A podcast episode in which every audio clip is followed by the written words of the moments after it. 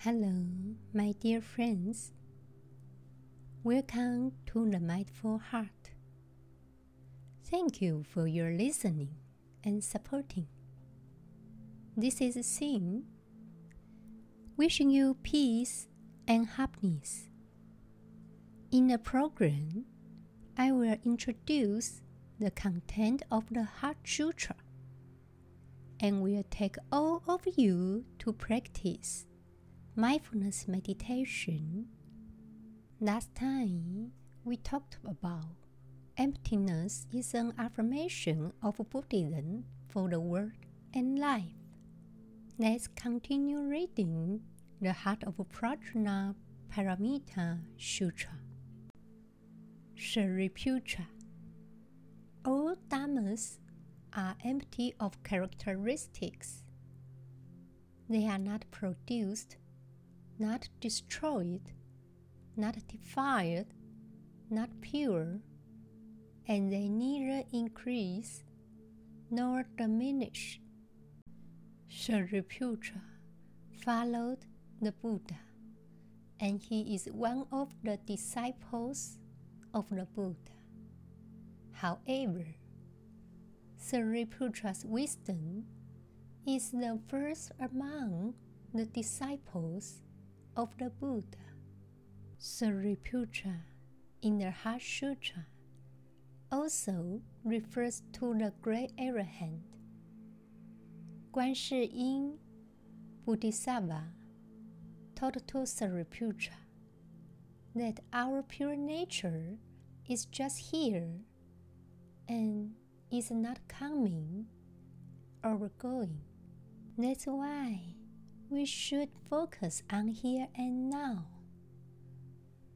All the Dhammas are saying that all phenomenal laws are emptiness. That is, there is no internal and unchanging. They are all changing, and everything is dependent, originated emptiness. Oh, All condition can lead to phenomena. All emptiness is not nothing. It means that phenomena is in independent origin and is not eternity. What's the emptiness like? Could we say that the emptiness is square? No. Is it round? Is it long? Rectangles, circles, and squares are not empty.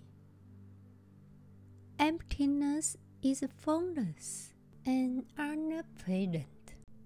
If you build a rectangular house, the emptiness will look like rectangle. If you build a round house, the emptiness will look like a circle because there is no form. What is the emptiness?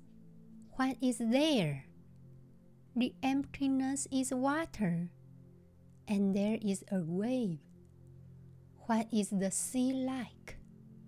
The sea is turbulent, surging, and overwhelming. That is a phenomenon. We can say the sea is water, the water is still, and its body is still. Because the ignorant wind blows the still water into turbulence. Therefore, waves are moving, but water is still water. When we try to understand water, we don't have to wait until the wind and the waves are calm. A person has prajna wisdom even when the sea is turbulent. He can see that the nature of water is quiet and peaceful as well. We must understand the vastly different phenomena. It's empty, it's stale, it's all truth, it's all Dhammakaya. This is all reality.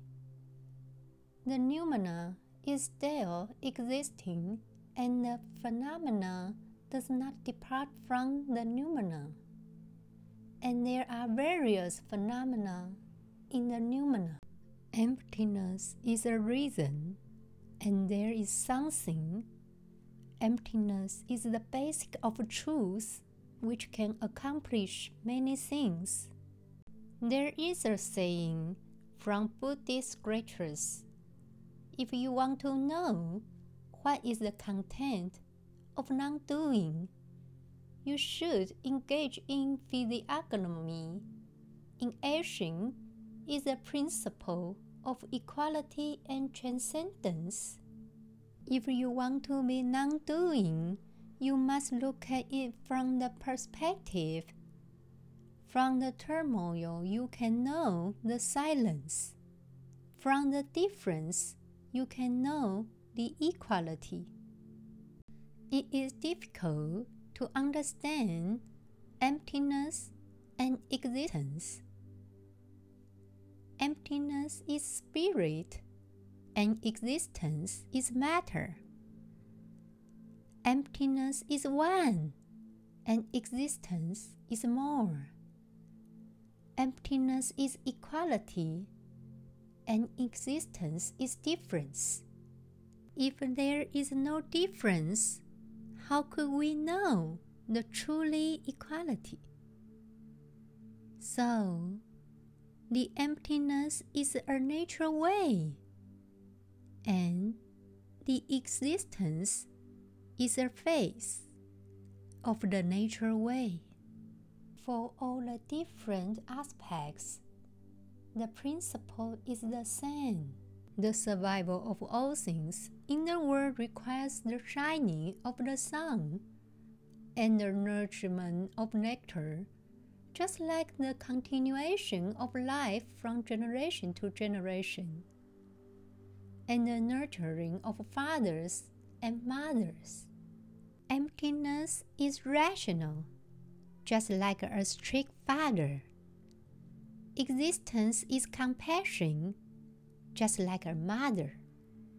For example, a child only with a strict father cannot grow up smoothly. He still needs a compassionate mother as well.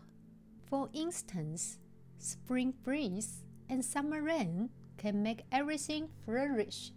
Autumn frost and winter snow can make everything mature. In the cosmos world, noumena and phenomena can be achieved harmony in the void. Emptiness and existence are inseparable. Just like spring, summer, autumn, and winter come together in the world it's only because of the prejudice of sentient beings that they think empty things are not there, but they are still there. Buddha Shakyamuni told people all dharmas arise due to predestined conditions, and all dharmas disappear due to predestined conditions. How come all kinds of things are there in the world? It's due to predestined conditions. When karma is gone, there is no dharma in the world. The teachings of Buddhism are circle, and everything talks about reconciliation of cause and condition. Where do people come from? There is a combination of causes and conditions. Where it comes karma, one flower, one grass, one thing and one thing, even the entire universe. All faculties are in karma. We will talk about karma tomorrow. Now it's time to practice mindfulness meditation. In the previous two episodes, I have introduced two practices of mindfulness. In this episode, you will begin to deepen your practice with mindful breathing which is a fundamental form of practice because your breath is always with you. This is a practice you can take with you anywhere. Please do this practice in a relaxing environment without distractions, such as a phone. You can do it either lying down or sitting up. But if you lie down and find yourself falling asleep, try a more upright posture. Now, bring your full, undivided attention to this practice. Now, take a few moments to be still. Close your eyes congratulate yourself for taking some time for meditation practice.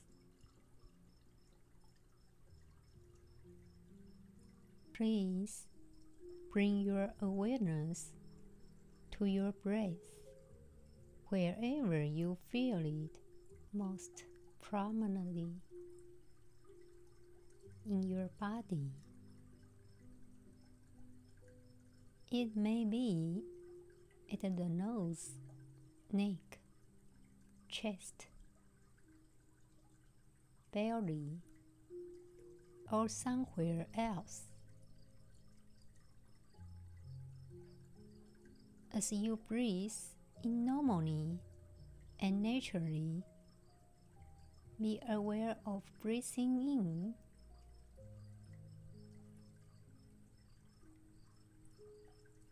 Just be aware of breathing in. And as you breathe out, try to be aware of breathing out. Simply maintain this awareness of the breath, breathing in and breathing out.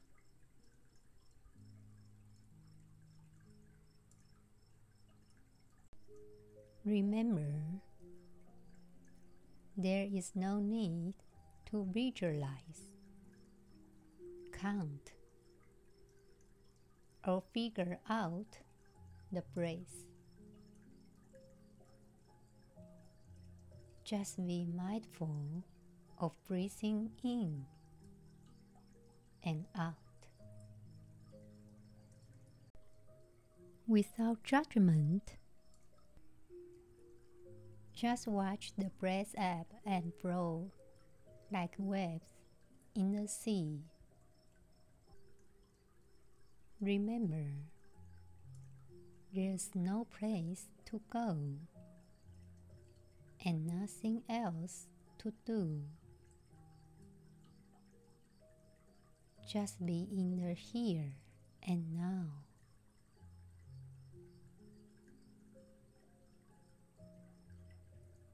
noticing the breath. Just living life. One inhalation and one exhalation at a time.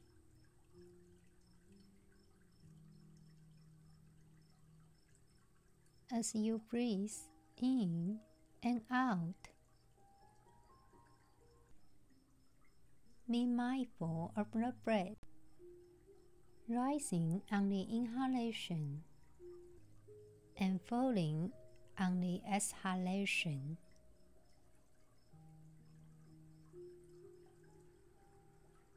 Remember,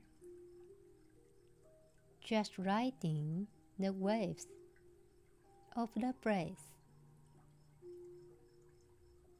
moment by moment, breathing in and breathing out.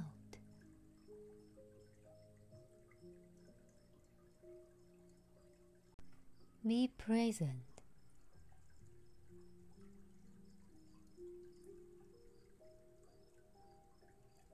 From time to time, attention may wander from the breath.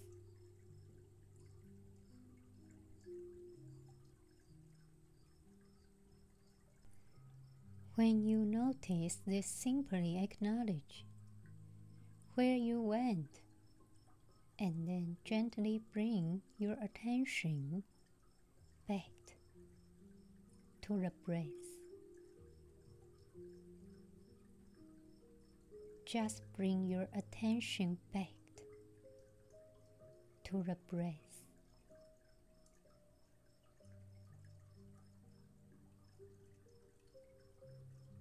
Remember, breathing normally and naturally.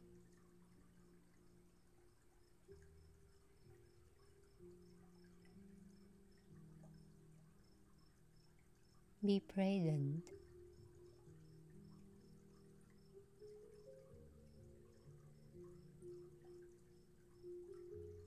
Without manipulating the breath in any way. Just be aware of the breath as it comes and goes.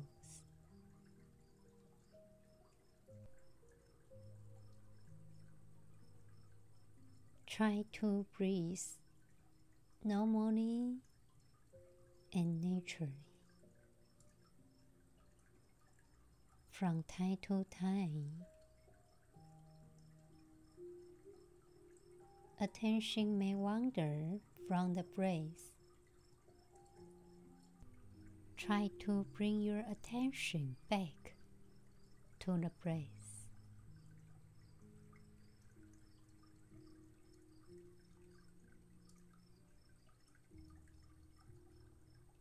just riding the waves of the breath, moment by moment. Breathing in and breathing out.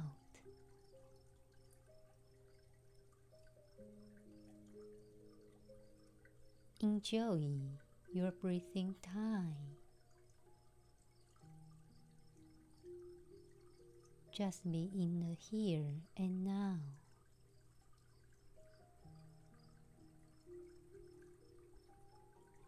Noticing the breath.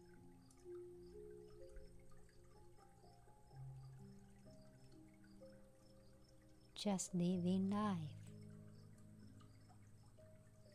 One inhalation and one exhalation at a time.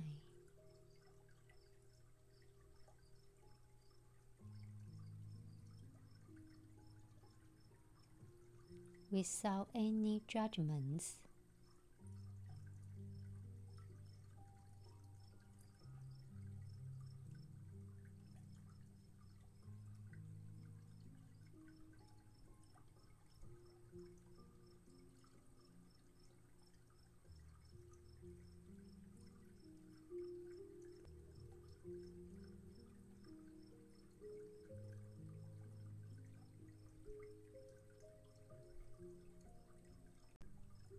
Simply maintain this awareness of the breath, breathing in and breathing out.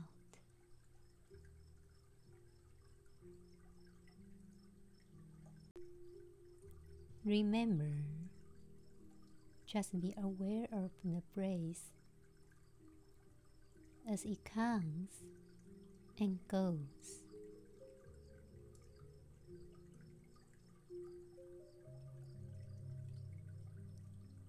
As you come to the end of this meditation, congratulate yourself for taking this time to be present, realizing that this is an art of love. May we be present at peace. May all beings be at peace. Now, open your eyes and take some time to write about whatever came up for you mentally, emotionally, and physically when doing this practice for the first time.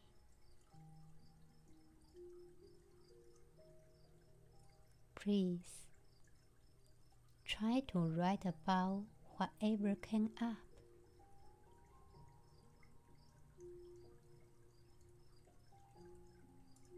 Thank you for listening to this episode. If you want, you can practice anytime throughout the day. Combining this practice with the mindful check-in if you like. This is Xin. I will see you in the next episode. Have a good day. May we be at peace. Thank you.